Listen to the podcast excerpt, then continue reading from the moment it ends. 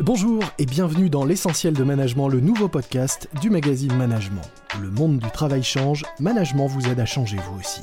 Chaque semaine, nos journalistes, nos experts et nos invités reviennent en profondeur sur un des sujets traités dans le magazine. L'essentiel de management, le podcast de la rédaction du magazine Management.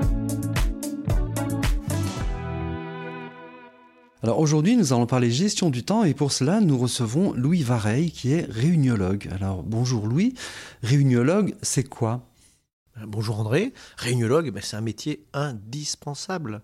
Je répare les réunions et je soigne la réunionite. et donc, c'est très sérieux. Et en fait, j'accompagne des organisations pour revoir leurs pratiques en réunion, donc faire de chaque réunion un moment à la fois productif, engageant et apprenant. Et une fois qu'ils ont appris à améliorer leur réunion, eh ben, ils vont s'attaquer à la réunionite, donc ils vont s'interroger sur mais est-ce qu'ils ont les bonnes réunions? Et donc ça amène vraiment les organisations à se transformer et à réduire de façon drastique le temps passé en réunion. Je crois que justement à ce sujet, vous avez, euh, eu vent récemment d'une étude euh, menée par Microsoft, je crois, sur euh, c'est quoi la réunionite en fait aujourd'hui? Alors, l'étude Microsoft, c'est ce matin. Une augmentation de 232%, je répète, 232% du nombre de réunions pour les utilisateurs de Teams depuis février 2020. D'accord, c'est-à-dire qu'en fait, euh, la visioconférence augmente encore le temps passé en réunion. Alors, c'est pas le temps, c'est le nombre. Alors, j'ai pas le détail sur le temps, mais c'est le nombre. Et effectivement, ben, comme on peut plus se croiser à la cafétéria, dans le corridor, à la machine à café, etc., ben, finalement, ben, on se fait un Teams. Et donc, ça multiplie le nombre d'interactions que l'on fait euh, via une technologie digitale. Mais est-ce que ça a une utilité euh, sur un plan économique? Est-ce que quand on parle de réunionite, finalement, c'est surtout, on veut surtout dire, on, ce qu'on entend, c'est euh, finalement ça sert à rien ces réunions. Est-ce que la plupart des réunions ne servent à rien? Ou euh, elles peuvent servir à quelque chose et comment? Alors, on peut tout dire là-dessus. Hein. bien évidemment, le temps que les personne ou que nous passons en réunion, c'est du temps euh, bah, qui est pris sur notre temps de travail. il y a des études qui disent en France, en gros, un manager passe 10 heures par semaine en réunion. Donc ça touche la productivité. Après, ce qui est encore plus important, c'est la qualité de la réunion. Donc le temps, mais la qualité. Est-ce que le résultat est à la hauteur de ce qu'on attend? Est-ce que le temps a été bien utilisé? Et là, lorsqu'on interroge les managers, bah, ils disent que dans 50% des cas, ils perdent du temps en réunion. D'accord. Et, alors, comment est-ce qu'on fait pour ne pas trop perdre son temps en réunion? Eh ben, pas d'objectif, pas de réunion. et ça, c'est le premier secret de la réuniologie. Le premier secret de la réuniologie, c'est commencer par la fin. Quand je décide une réunion, quand je lance une réunion, quand je lance un sujet dans une réunion, je dois être capable de formuler de façon extrêmement claire le résultat que j'attends. Et souvent, on voit dans des ordres du jour sujet, mais ce n'est pas un objectif. De combien peut-on se permettre d'augmenter la masse salariale affectée à la formation en 2023 Ça, ça peut être un objectif. D'accord. Et ça, c'est le premier secret. Alors, je peux pas parler du deuxième. Le deuxième secret, c'est tous acteurs. Qu'est-ce que je fais pour que les gens, ben, que j'utilise bien le temps des gens Et notamment, qu'est-ce que je fais pour qu'ils travaillent avant donc que les participants viennent préparer? Qu'est-ce que je fais pour que les personnes travaillent durant la réunion? Donc soit contributeur, soit activé. Et troisième chose, qu'est-ce que je fais à la fin de la réunion pour que tout le monde soit clair sur ce qu'il a à faire après la réunion? Donc c'est le deuxième secret, tous acteurs. Et le troisième secret, c'est faire mieux demain. Toute réunion doit se terminer par une évaluation, ou en tout cas un petit temps que l'on va consacrer à se dire, mais qu'est-ce qu'on pense de ce qu'on vient de faire? Et qu'est-ce qu'on pourrait faire mieux la prochaine fois? Il faut faire ça pour deux raisons. D'abord pour aller chercher de l'efficacité, de la productivité, mais également du confort, mais également pour permettre à chacun de lâcher un peu de son ressenti. Quand on a vécu une réunion, ben, on a besoin de dire oh, c'était bien, c'était pas bien, c'était intéressant, on a produit de bons résultats. On a besoin de lâcher ça. Parce que si on ne le fait pas là, ben, on va le faire à la machine à café et on va être atteint de ce qu'un Américain appelle le MRS, Meeting Recovery Syndrome, le temps que l'on passe à la machine à café pour se plaindre de la mauvaise réunion que l'on vient de quitter. D'accord. Et pour revenir un petit peu sur votre deuxième secret, c'est-à-dire tous acteurs, comment est-ce qu'on fait pour rendre effectivement acteurs les participants d'une réunion? Bah D'abord, on en fait venir peu. Première chose, il faut qu'il y ait peu de monde. Parce qu'en réunion, plus on est, moins on fait. Donc en fait, il faut ajuster le nombre de personnes que l'on invite à la réunion, à l'objectif. Et il y a même des travaux qui ont été menés qui disent, en gros, vous voulez prendre une décision, il faut qu'il y ait moins de 8 personnes dans la salle. Vous voulez générer des idées, vous pouvez avoir jusqu'à 18 personnes. Et puis, vous voulez juste engager les gens, renforcer l'adhésion, bah, je dirais open bar, 1800 personnes.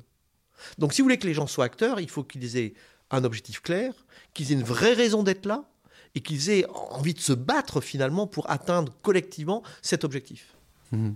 Vous parlez de Jeff Bezos récemment. Euh, euh, il a inventé une nouvelle manière de se réunir? Alors, il a inventé deux choses. Il a d'abord la règle des deux pizzas. Il dit, ben, ça tombe justement sur le nombre. Dans une réunion, il ne faut pas plus de personnes que les personnes qui pourront consommer deux pizzas. Donc, c'est pas grand monde. On n'est pas loin des, des 8. Encore que les pizzas américaines sont assez grandes. La deuxième chose qu'il a inventé, c'est ce qu'il appelle le silent meeting, le meeting silencieux ou la réunion silencieuse. C'est incroyable. C'est je demande à la personne qui vient avec son sujet de préparer un document extrêmement détaillé, pas du PowerPoint, une histoire, un document Word pour être un petit peu dans les, dans les bons termes. Et ce document, qui ne doit pas faire plus de six pages, est lu silencieusement en début de réunion. Ce qui fait qu'au moment où on va lancer la discussion, eh ben, chacun sera un petit peu au même niveau de connaissance du sujet et tout le monde va pouvoir être acteur, mais des vrais acteurs, pas des gens qui viennent raconter leur vie ou qui viennent juste flatter leur ego. Et en faisant comme ça, vous avez juste des acteurs. Une autre idée, il y a notre patron dont on parle de temps en temps qui s'appelle Elon Musk. Et on dit qu'un jour, à la fin d'une réunion, il parle à quelqu'un, il dit Dites donc, euh, aujourd'hui, je ne vous ai pas entendu. Vous aviez vraiment besoin d'être là? C'est une assez bonne question. Et puisqu'on parle de gestion du temps, en fait, euh, le temps d'une réunion compte aussi. Est-ce qu'on peut faire des réunions qui durent deux heures ou 30 minutes? Est-ce qu'il y a une règle? Alors, il n'y a pas de règle. En fait, euh, je dirais, la règle pour la durée d'une réunion, c'est le temps nécessaire pour atteindre l'objectif avec les personnes qui sont dans la salle. D'accord? Mais en fait, bien évidemment, à un moment, on est sûr, exposé aux sollicitations, ben, il faut faire du compact. On est dans une permanente compétition attentionnelle. Donc en fait, il faut essayer de faire des réunions compactes. Peu de sujets, peu de participants. Et l'autre astuce, il y a quelque chose qui est, euh, assez simple à faire, c'est interdire les réunions d'une heure. Interdire les réunions d'une heure. Mais pourquoi? Parce qu'en fait, si, si on enchaîne des réunions d'une heure, ben forcément, elles vont pas démarrer à l'heure. Et les gens vont être en tension, n'auront pas le temps de respirer. Donc il faut ramener par défaut les réunions d'une heure à 50 minutes. D'accord, mais 50 minutes, c'est quand même assez long. 50 minutes, ça commence à être long. Il ne faut pas hésiter, comme vous le dites, à faire des réunions, on parle parfois de stand-up ou de réunions debout, qui vont, elles, durer 10 minutes, 15 minutes. Là, on est sûr que les gens n'auront pas euh, l'opportunité de tapoter sur leur clavier et de faire autre chose. La deuxième chose, on peut très bien, sur un sujet précis, réunir des gens pendant 25 ben, minutes, comme vous le dites. Il se trouve que j'accompagne une entreprise internationale, donc je travaille avec des Chinois, des Américains, des Danois.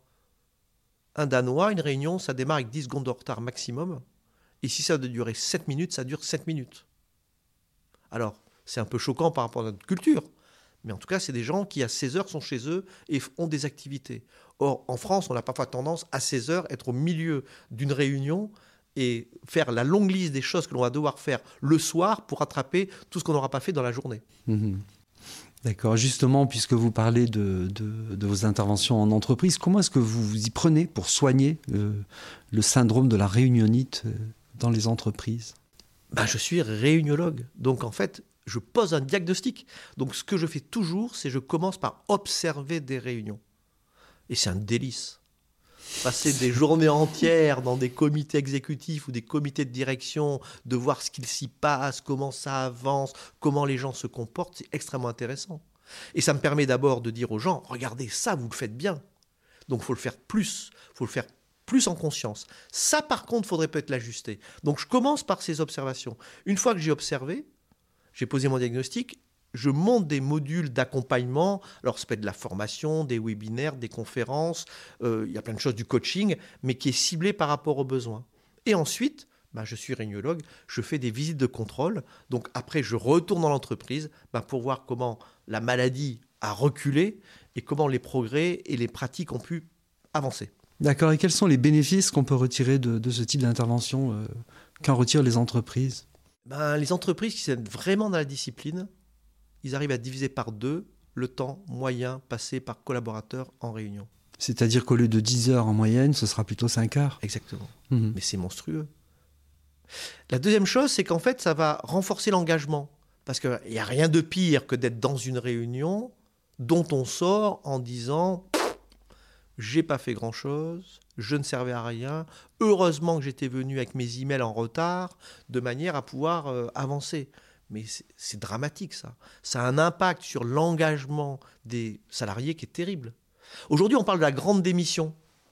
Et de façon très amusante, enfin c'est pas amusant en réalité, hein, eh bien dans 70% des cas, les gens qui démissionnent disent il y avait trop de réunions. Donc c'est un véritable fléau qui atteint l'engagement des individus. Donc il y a un enjeu de productivité, mais il y a mieux encore un, enjeu d'engagement. À quoi je sers? Comment je suis un contributeur à la stratégie, aux, aux activités, et ça évite ce qu'on appelle le fameux bore out. C'est les gens qui s'ennuient, qui se disent mais qu'est-ce que je fais là? Je ne sers à rien. Et justement, dans Management qui est actuellement au kiosque, euh, notre sondage révèle que 40% des salariés affirment qu'ils perdent leur temps au travail. Bah, c'est terrible. Et inversement, si vous voulez, une bonne réunion, mais c'est génial. Un truc compact. Vous êtes cinq dans une salle, on a un problème, allez, on s'assied, on sait ce qu'on va atteindre, on a un objectif, il faut qu'on prenne une décision, un plan d'action. Allez les gars, on y va. Et à la fin, on prend le temps, comme je disais tout à l'heure, de qu'est-ce qu'on a pensé de la réunion, et les gens vous disent, bah, on a atteint l'objectif. Et en plus, c'était nerveux, c'était, euh, on était dedans, on a vraiment serré quelque chose. C'est des moments vraiment de bonheur absolu. Donc euh, ces personnes qui disent ben, ils perdent leur temps 40%, euh, ça ne me surprend pas. Mais je peux dire qu'il y a des gens qui ont investi de l'énergie, investi de l'attention sur la réunion, qui ont mis de la conscience sur ce qu'ils font, qui ont transformé l'organisation. Il y a l'organisation que j'accompagne, le dirigeant m'a dit, vous savez Louis, depuis que vous nous accompagné, toutes nos réunions sont pensées. Waouh, joli cadeau, hein je veux bien le croire, en tout cas de l'art d'être heureux en réunion avec Louis Vareille. Merci beaucoup en tout cas de nous avoir répondu. Bah, C'était un plaisir. C'était L'essentiel de management, le podcast de la rédaction du magazine Management.